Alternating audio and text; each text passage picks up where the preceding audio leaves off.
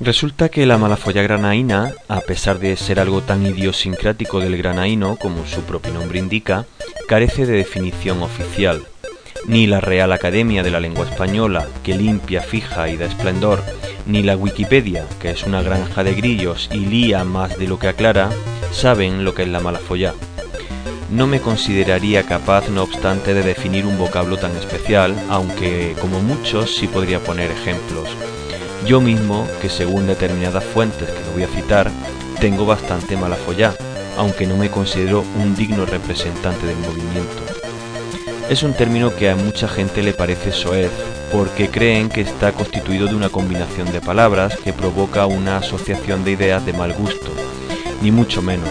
No es un término que pueda ser analizado desde el punto de vista semántico. Se trata de un concepto sociológico, sin duda, en lo que estarán conmigo. Sea como fuere, cuando alguien de fuera de Granate pregunta qué es la mala follá, yo no sé qué responderle. No es mala sombra, ni mala leche, ni malas pulgas, es mala follá. Por eso reivindico desde aquí a todos los malafollas del mundo un esfuerzo histórico para conseguir conceptos unívocos que nos permitan introducir la palabra malafolla en la Wikipedia. Lo que la Academia de la Lengua haga vendrá después.